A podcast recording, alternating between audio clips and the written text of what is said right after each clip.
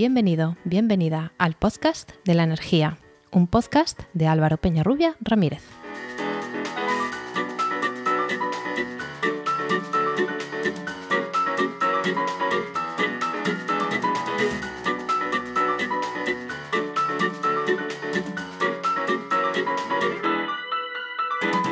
Hola, hola. Recibe la bienvenida al capítulo 31 de 19 de diciembre de El Podcast de la Energía, un podcast de Podcastidae, la red de podcast de ciencia, medio ambiente y naturaleza.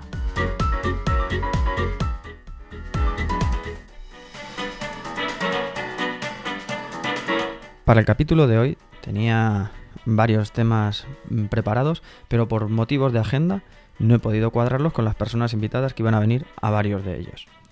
No obstante, no quería cerrar la temporada así, antes de Navidad, y sobre todo con una noticia tan importante como la que hemos tenido recientemente, como para no tratarla en el día de hoy.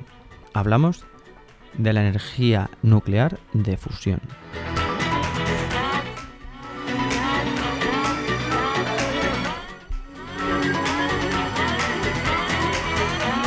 Antes de empezar, quería hacer un sincero disclaimer, una descarga de responsabilidad y es que este tema se me va un poco de mi campo de conocimiento, pero creo que me parece lo suficientemente relevante como para hacer un esfuerzo y tratarlo de una manera pues algo somero y sí que os remitiré a fuentes más fiables que conocen mejor el tema que yo y en las que me he inspirado para, para hacer este capítulo de hoy. No obstante, vamos a hacer una aproximación a lo que ha pasado, a lo que implica y un poco al conocimiento básico que, conlleva. Para empezar, ¿qué ha pasado? Pues ha pasado que el pasado 5 de diciembre el NIF, el NIF, el National Ignition Facility, que es un proyecto de investigación sobre fusión nuclear por, confinamiento inercial, hay diferentes tecnologías, eh, que se está desarrollando en Estados Unidos, en, en, California, por el Laboratorio Nacional Lawrence Livermore, pues ha alcanzado por primera vez un factor de ganancia positivo. ¿Esto qué quiere decir? Que ha obtenido más energía de la que se aporta al plasma para, eh, para desencadenar las reacciones de fusión nuclear y obtener energía de ellos. En el experimento se utilizaron 192 láseres que inyectaron una energía de 2,05 megajulios produciendo 3,15. Es decir, lograron un factor de ganancia Q de 1,54. Es decir, por cada unidad de energía que se aportaba se logró 1,54. Esto es positivo, es un rendimiento del 54%, pero pues hay muchos peros. Eh, esto fue durante unos nanosegundos y vaya por delante, añado también al disclaimer inicial que esto es todo un hito científico que está esperado desde hace varias décadas y que aun siendo eso y poniendo en valor todo el conocimiento científico y técnico que hace falta para conseguirlo y que se conseguirá gracias a él, debemos ponerlo en contexto y ponderarlo y extraer un poco eh, la paja del grano dentro de todos los titulares eh, que ha habido durante estos días que han dicho poco menos que está todo hecho en cuanto a la transición energética y que tenemos una solución limpia, barata y fiable eh, pasado mañana. Vamos a empezar dando un poco de contexto de, qué es esto de, de, la energía de fusión nuclear. Y bueno, la energía de fusión nuclear no es lo mismo que la de fisión, que es la que estamos, la que conocemos y la que está implantada en las centrales nucleares actuales. La fisión trata de dividir átomos pesados en otros más ligeros y la nuclear es justamente lo, justamente lo contrario. Tener átomos muy ligeros, en este caso de isótopos de, hidrógeno, y unirlos para obtener átomos más pesados. Estas reacciones hasta llegar al hierro eh, son reacciones exotérmicas, es decir, se extrae, eh, producen energía que sale del sistema y pues en este caso lo queremos aprovechar para, para obtener energía térmica y transformarla a su vez en eléctrica. Eh, en estas reacciones se producen temperaturas del orden de decenas de millones de Kelvin, decenas de millones de grados, que son las que están en el, núcleo de las estrellas y son las que nos interesaría extraer, como digo, para, después transformar en energía eléctrica. ¿Cómo se produce esto? Pues se produce gracias a un, a un efecto que se conoce como el defecto de masa. Eh, es decir, siempre hemos oído hablar en la física mm, clásica, en la física macroscópica, el principio de conservación de la masa. Si yo tengo un kilo y le sumo otro kilo, obtengo dos kilos. Pues esto funciona a escala, como digo, macroscópica y con eh, las normas clásicas de la, de la física. Cuando entramos en el campo cuántico y relativista, pues esto no funciona exactamente así. En la teoría especial de la, de la relatividad, pues se tiene la, famosa eh, relación de Einstein, de energía es igual a masa por la velocidad de la luz al cuadrado, el EMC2, y esto lo que implica es que cuando tenemos dos átomos, en este caso de, la energía nuclear de, fusión, tenemos dos átomos que suman para conseguir uno solo, la masa obtenida es un poco más pequeña y esa, eh, esa diferencia de masa se transforma en energía. Eh, esto se debe a la, energía nuclear fuerte, que es una de las cuatro fuerzas eh, principales, eh, básicas de la naturaleza. Está la fuerza nuclear fuerte, la fuerza nuclear débil, la electromagnética y la, la interacción gravitatoria.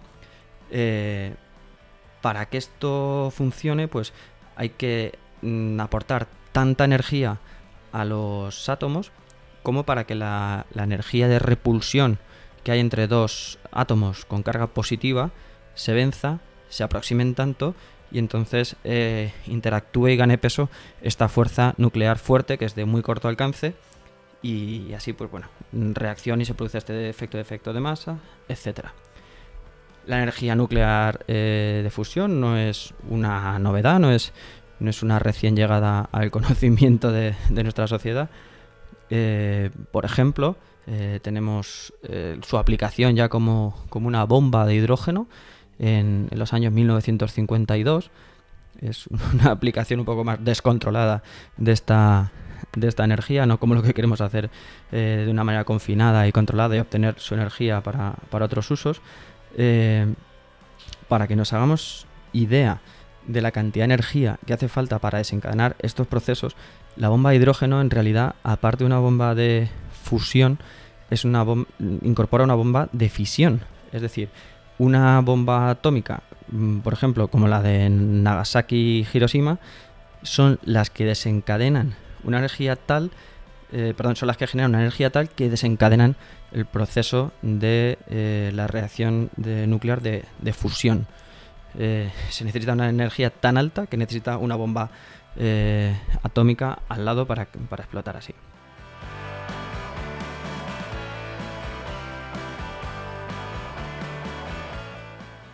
Hablando también de la, bomba de Hiroshima, eh, para hacernos una idea, un orden de magnitud de, la potencia de unas bombas y otras, se estima que aquella, que la bomba de Hiroshima, y es verdad que luego eh, se han hecho pruebas con potencias mucho mayores, destructivas, eh, se estima que en aquel momento aquella bomba tuvo una, un potencial de 16 kilotones, es decir, un efecto equivalente a 16.000 toneladas de TNT.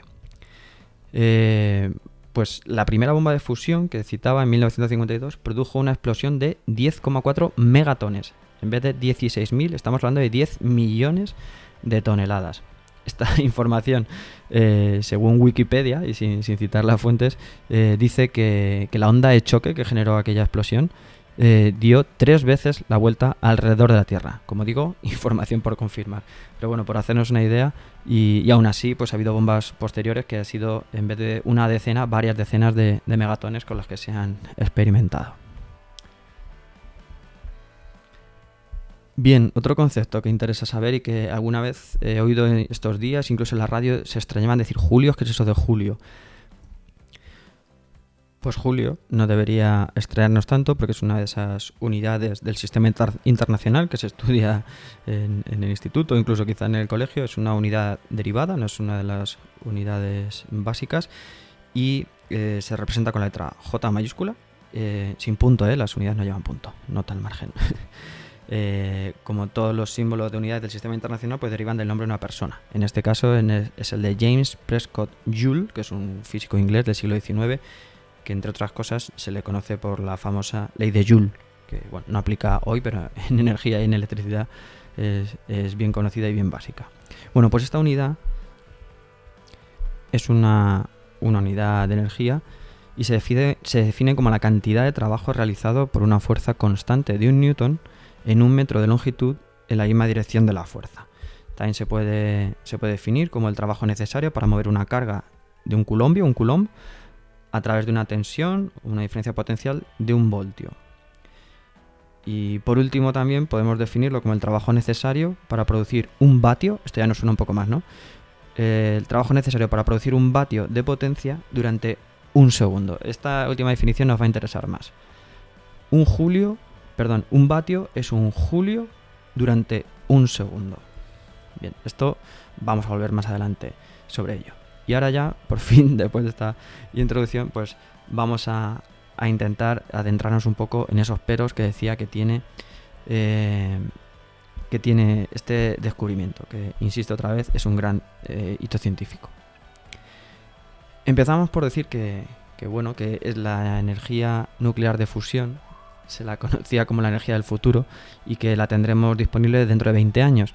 El problema es que esto de 20 años se lleva diciendo desde hace 20 años y se va actualizando y no sabemos si esos 20 años alguna vez serán menos. Esto me recuerda a la película de Esta casa es una ruina que también le decían que iba a estar la casa dentro de dos semanas. Pues bueno, al final llegó la casa y quedó bien. Pero bueno, eh, esperamos que tenga también un buen fin este desarrollo de la energía nuclear de fusión.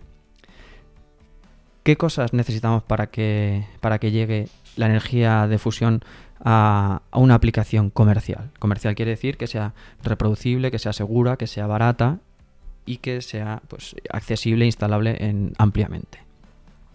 Pues entre otras cosas necesitamos aumentar la ganancia. Eh, ahora mismo hemos dicho que era 1,54, debería ser algo más porque después vienen otros mm, rendimientos que no son eh, del 100% en el proceso y pues debería ser una ganancia más alta para conseguir una aplicación real. Necesitamos desarrollar materiales que aguanten esas temperaturas de, millones de grados, por ejemplo el ITER, que es la otra alternativa, eh, la alternativa de Europa, China, eh, no recuerdo más los países, Rusia, que integran un consorcio que también está desarrollando un reactor experimental eh, ahí hay un confinamiento magnético. Como no, no conocemos ningún material que aguante ese millón de grados, lo que hacemos es hacerlo levitar, hacerlo flotar en un campo electromagnético. Y eso tiene un alto coste de energía. Volvemos otra vez al rendimiento de energía. Otro punto eh, flaco de este descubrimiento aún le falta la revisión por pares. Y esto, para quien no esté familiarizado con el proceso de, investigación científica, es, algo básico. Lo que hemos tenido es una, rueda de prensa que se ha, hecho con bombo y platillo, pero eh, para hacer cualquier artículo eh, científico, por sencillo que sea, es un procedimiento básico que haya una revisión por pares. ¿Esto qué, quiere decir? Que haya primero un paper, un un artículo que fundamente el descubrimiento, cosa que no tenemos. Tenemos nota de prensa, tenemos rueda de prensa, pero no hay un, eh, un artículo que detalle exactamente el procedimiento seguido, exactamente todas las magnitudes que, intervienen en el proceso y los cambios en la técnica que ha producido llegar a este hito hoy y no hasta ahora. Por lo tanto, hasta ahora pues hay, hay lucubraciones, hay algunas suposiciones, pero que se quedan en eso y habrá que esperar semanas o algún par de meses para tener ese paper inicial. En, hay diferentes eh, estados y a mí también se me escapa, pero en preprint, en, inicial, que pase una revisión por equipos o por personas que tienen ese conocimiento para someter a estudio ese documento y que pues después de correcciones o no, pues digan si es apto para su publicación o si tiene defectos que irían para atrás. Esto no es trivial y tenemos la experiencia de varios grandes descubrimientos que han sido eh, han, alcanzado los titulares de los medios generalistas y que luego se han quedado en nada porque se han descubierto algún defecto de forma, de medida, de, metodología, etcétera, Por lo tanto, no es ninguna tontería. Aquí también se levantan algunas suspicacias de por qué hoy, por qué eh, recientemente se ha alcanzado esto, y es que en agosto obtuvieron una Q de 72, de 0,72. Antes nombramos que era 1,54, entonces ¿cómo es posible que ha cambiado de agosto aquí? Pues se especula también que hay un problema con la financiación de este proyecto, son proyectos muy caros y, al parecer pues también se ha adelantado un poco el anuncio, pudiera ser por eh, también levantar unas expectativas y por facilitar su futura financiación que estaba ahora mismo un poco en, revisión, ¿no? Estaba pendiente. Entonces, pues esto es solamente una especulación. Eh, desde luego la duda no, no puede desacreditar el resultado, pero sí que pues es algo que hasta que, como decía, tengamos un documento que lo fundamente y revisado, pues de momento pues lo pone en tela de juicio. Después, ¿qué más, ¿qué más podemos analizar de aquí? Pues es que este, el NIF, el, experimento, considera Q la energía, eh, o sea, el cociente de la energía producida por el combustible, bueno, recordamos una pequeña esfera de deuterio y tritio, dos isótopos de hidrógeno, el cociente entre esa energía producida y la inyectada por esos 192 láseres. Sin embargo, no se está hablando en los medios generales de que esos láseres son altamente ineficientes y que no están inyectando esos 2 mm, julios, 2 megajulios, perdón, de los que estábamos hablando. En realidad, perdón, no están consumiendo esos 2 megajulios. En realidad, para alimentar esos láseres estamos inyectando entre 300 y 400 megajulios según la revista Nature. Son 322 megajulios de energía obtenida de la red eléctrica entonces ya los números nos cambian bastante. Entonces a Q, que, se, estamos hablando de, que era de 1,54, pues con todo el rigor quizá deberíamos hablar de que es 0,01. Es decir, estaríamos por el 1% del rendimiento, tendríamos el 0,1, perdón, el 1% de energía de la que estamos inyectando. Esto está todavía lejos del 0,7 que ya en 1991 el JET, el JET, un otro eh, experimento que estaba en el Reino Unido, pues logró en, 1991 y que, bueno, pues nos sitúa en, esta escala de, obtención de energía que está pues varios órdenes de magnitud por, por debajo de lo que necesitábamos. Además, mencionar que solamente pulsada es eh, una reacción que dura nanosegundos, por lo tanto la capacidad de extracción de energía es muy pequeña. Deberíamos eh, obtener un método que nos permitiera hacerlo varias veces por minuto para poder obtener una cantidad significante, significativa de energía. Además, tenemos que tener en cuenta qué pasa para obtener la energía de ahí. Es decir, ya mencionaba el problema de los materiales, pero nadie está planteando, nadie se ha planteado, nadie ha resuelto cómo vamos a obtener la energía de ahí. Eh, una central nuclear de fusión, cuando llegue su momento, si llega, pues será una, una central térmica, igual que lo es una que quema gas, que quema carbón, que quema diésel, que eh, gasóleo, que, eh, una central nuclear de fisión, por ejemplo, o una cualquier central que produce calor se lo traslada a un fluido, que típicamente puede ser agua, ese fluido hierve y el movimiento del vapor generado mueve unas turbinas que son el generador de, electricidad.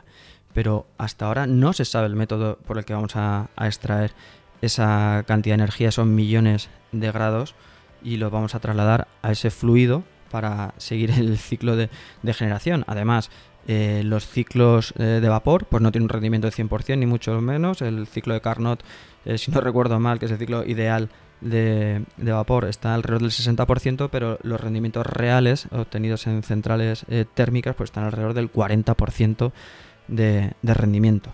Por lo tanto, tenemos otra minoración de la energía producida. Si ya íbamos justos, pues tenemos esta otra más. Y ya por último, otra, en el título decía que es un, un granito científico que cambiará el mundo o no, pues ya este o no. Ya hemos, le hemos puesto varios, varios argumentos para decir por qué ese o no. Y ahora voy a entrar en el y cuándo. Eh, ¿Es esto una, una solución a la crisis climática que hoy vivimos, no dentro de esos 20 años o de varias décadas que ya incluso personas que están participando en el experimento dicen que pues podrían ser 3, 4, 5 décadas como poco para obtener aplicaciones comerciales. Pues no, no, porque efectivamente la, la crisis la tenemos hoy.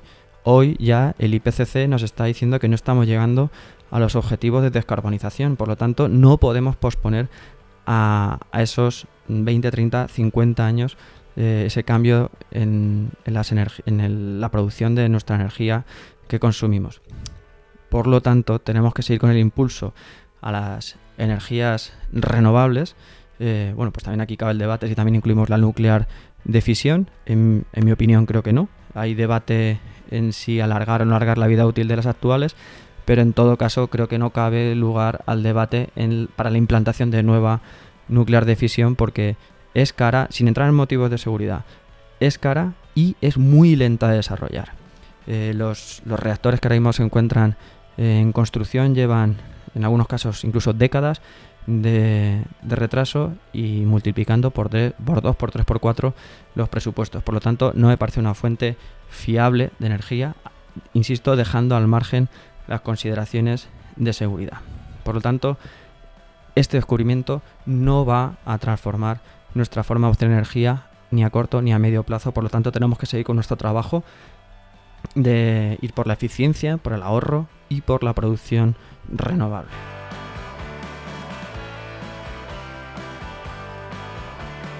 No quiero entrar en otros aspectos como la disponibilidad del, material, de la materia prima que es hidrógeno y podemos pensar que es abundante, pero no es cualquier tipo de hidrógeno, es deuterio y tritio, que no son las formas más comunes del, hidrógeno en la Tierra, alrededor del 100% casi, el 99,98% del hidrógeno en la naturaleza es el protio, es solamente un protón y un electrón, no tiene, no tiene neutrón.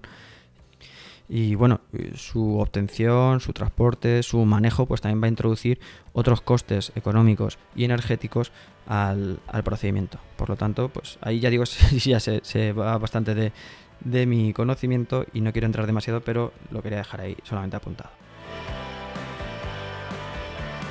Por lo tanto, eh, como resumen, pues sí, es un granito científico. Celebro que, que se haya obtenido eh, me gustaría que, en el proyecto en el que la Unión Europea es, miembro, en el ITER, siga invirtiendo, siga investigando por, esa, por ese camino, porque a largo plazo puede ser una gran fuente de energía, eh, podrá ser segura, podrá ser abundante, pero hoy no lo es. Solamente quería hacer este programa para decir eso. Hay ciertas dudas, primero, sobre el, el resultado, después que aunque es un avance, queda todavía décadas, eh, hay campos mm, técnicos que tardan décadas o incluso un siglo en, desarrollarse. La energía fotovoltaica, desde que se descubre la primera, el concepto de, célula fotovoltaica hasta que hoy es barata y accesible, pues han pasado casi un siglo y pues con otras tecnologías pasa igual.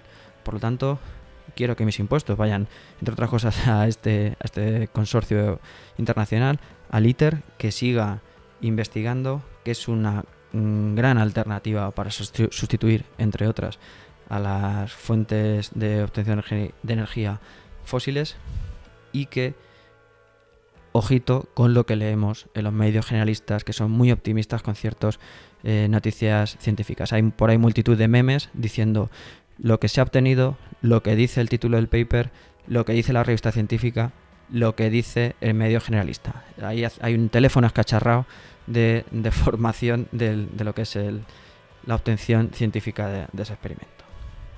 Así que nada, cerrar diciendo, repitiendo este disclaimer. Perdonar si he dicho alguna burrada, eh, algún físico, alguna física que está escuchando y, no he dicho algo correcto.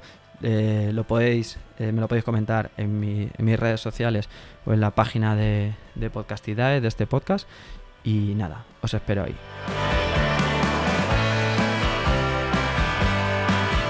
Las fuentes en las que me he basado para el programa de hoy principalmente han sido tres, tres artículos de divulgadores científicos.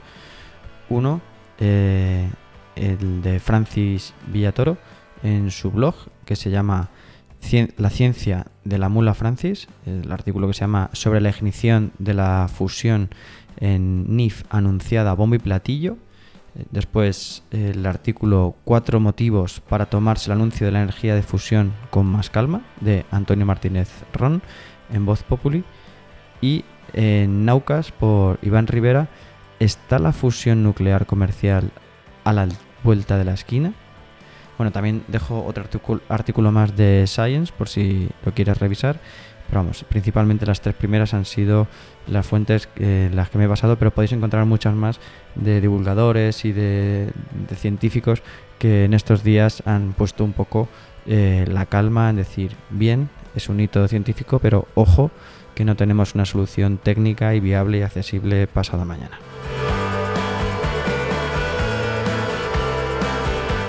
Hasta aquí este episodio 31 del podcast de la energía. Vamos a hacer un parón eh, de Navidad. También no volveré inmediatamente después porque vamos a descansar. También los invitados no quiero molestarlo mucho durante este periodo de, medio descanso. Así que en el mes de enero, principios de febrero quizá, volvamos a retomar la actividad. Como siempre, si te ha gustado, te sugiero que te suscribas. Si crees que más personas les puede resultar interesante, me ayudaría mucho que lo compartieras. Y si lo que quieres es hacer una sugerencia, comentario, valoración o corrección, sobre todo en el programa de hoy, lo puedes hacer encontrándome en mi perfil de LinkedIn, Álvaro Peña Rubio Ramírez, o en la página y redes sociales de Podcastidae. Y en Twitter con el hashtag el, el podcast de la energía. Nada más, un placer tenerte al otro lado. Te espero para el siguiente programa. Felices fiestas y feliz año. Sé eficiente. Hasta pronto.